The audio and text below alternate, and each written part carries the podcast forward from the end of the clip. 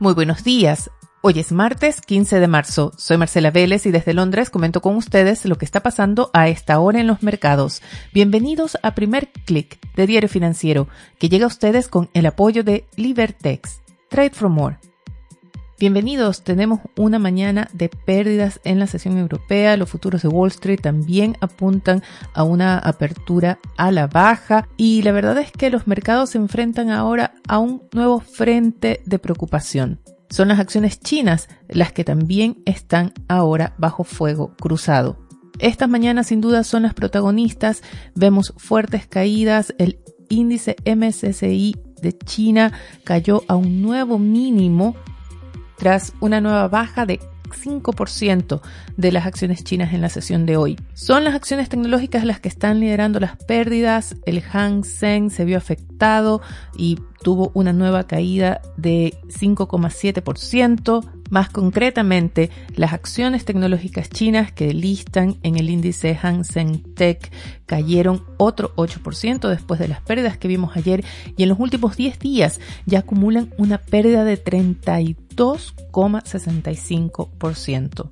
Mientras preparaba el podcast, leí que desde el último pic las acciones tecnológicas chinas han perdido, han borrado 2,1 billones de dólares en valor de mercado. Y las pérdidas están siendo lideradas por Alibaba y Tencent, las con caídas esta mañana de dos dígitos. ¿Qué está pasando con las acciones chinas? Específicamente las acciones tecnológicas chinas están enfrentando verdaderamente un fuego cruzado. Por un lado tienen la amenaza de aquellas que listan en los mercados estadounidenses de ser deslistadas de ese mercado por nuevas regulaciones que ha impuesto el regulador estadounidense, la SEC y por otro lado enfrentan una nueva ola regulatoria en China. Hay expectativas que la sanción que se prepara para Tencent no se quede solo en esta empresa, sino que también afecte a otras mega empresas chinas. Se habla también de que los reguladores estarían preparando el escenario para obligar, por ejemplo, a Tencent a dividir su negocio y ya hay algunos reportes de desinversión de parte de Alibaba de, varios negocios. Eso en lo que tiene que ver con las acciones tecnológicas, pero en general las acciones chinas tienen por frente un duro escenario. Por un lado, esta mañana el Banco Central chino sorprendió al mantener sin cambios la tasa para los préstamos a un año.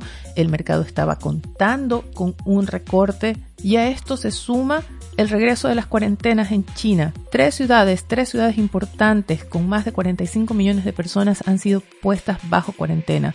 Preocupan porque una de ellas, Shenzhen, importante centro de producción industrial, la otra es Jilin, también importante sector de fábricas, y la tercera es una ciudad que está más cerca de Beijing.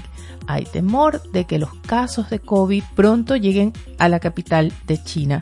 La pregunta es si China continuará con su política de cero COVID que obliga a estrictas cuarentenas. En el podcast de ayer ya les comentaba que estas nuevas cuarentenas, estas nuevas restricciones golpearán tarde o temprano a los mercados debido a las interrupciones que prometen provocar en las cadenas de suministros. Y esto se está notando ya hoy en la sesión. Como les comentaba al inicio, las acciones europeas pierden a esta hora ya 2%. Vemos los futuros de Wall Street caer entre 0,4 y 0,5% e incluso vemos una caída de 5% del petróleo. El barril de WTI cae a 97,6 dólares. Este es su menor nivel desde que comenzó la invasión rusa en Ucrania. Está a solo 2 dólares del precio que tenía antes del ataque de Rusia.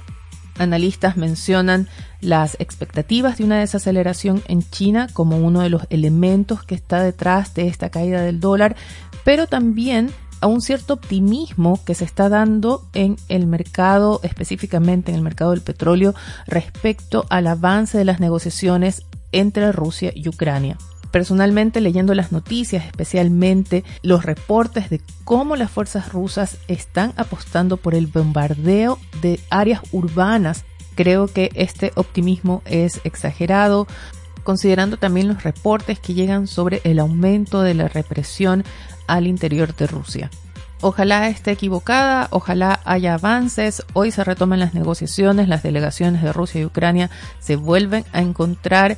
Un factor importante en estas negociaciones también es China. Ayer una extensa reunión entre las delegaciones de Estados Unidos y China en Roma. Según fuentes estadounidenses, China habría aceptado prestar ayuda económica, pero también militar a Rusia. Sin embargo, esta mañana el ministro de Relaciones Exteriores chino, Wang Yi, aclaró que China no es un protagonista de esta crisis, no es un actor en este conflicto y que no quisiera ser afectado por las sanciones internacionales. Hablemos ahora un poco de la agenda, en qué se están concentrando los mercados en medio de este panorama, de este escenario cada vez más conflictivo. Hay dos eventos importantes mañana. El primero tiene que ver con Rusia, que enfrenta vencimientos de deuda extranjera. Lo que pase con esos pagos va a determinar si Rusia cae en default el vencimiento es por 117 millones de dólares. Rusia ha dicho que va a pagar en rublos debido a las sanciones que le impide hacer pagos en dólares, pero un pago en moneda local de moneda extranjera podría abrir la puerta, podría ser el inicio de una ola de defaults, no solamente de bonos soberanos, sino también bonos de empresas que podrían alcanzar los 150 mil millones de dólares. La atención del mercado también está en Estados Unidos, donde mañana conoceremos la decisión de la Reserva Federal. Se espera un alza de 25 puntos base. En los últimos días ha aumentado la expectativa en torno a la inflación. Esto se está reflejando en los bonos del Tesoro de Estados Unidos. La tasa de los bonos a 10 años se mantiene esta mañana en 2,1%. Vemos también un alza en la tasa de los bonos a dos años que se ubica en 1,86%. Y a modo de antesala, hoy conoceremos el índice de los precios al productor de Estados Unidos correspondiente a febrero. Se espera ver un alza mensual de 0,9%. Esto marcaría una ligera desaceleración desde el 1% que se registró en enero. A propósito de inflación, en la región también tendremos cifras en este sentido. Vienen de Argentina. Se espera que el IPC de Argentina haya tenido un alza mensual de 4% en febrero y esto marcaría una nueva alza tras una ligera desaceleración que hubo a inicios de año. En la región también tendremos cifras de actividad económica y desempleo en Perú y de producción industrial y ventas de retail en Colombia.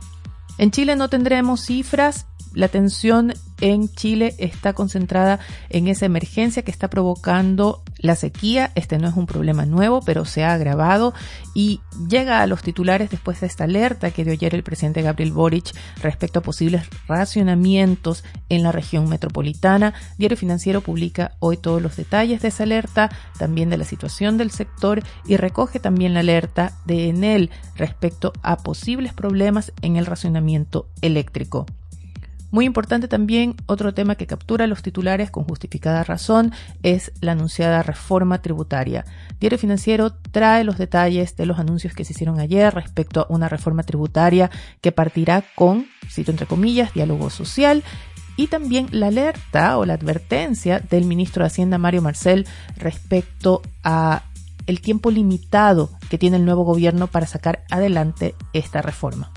Y a propósito de este último tema, los quiero invitar a que se registren para el próximo encuentro digital de DF Live. El tema es las claves del nuevo ciclo económico y el ministro de Hacienda, Mario Marcel, conversa con la directora de Diario Financiero, Marily Luders. Es el jueves a las 10 de la mañana. Con esto me despido, los invito a que sigan actualizados visitando nuestro sitio web de f.cl.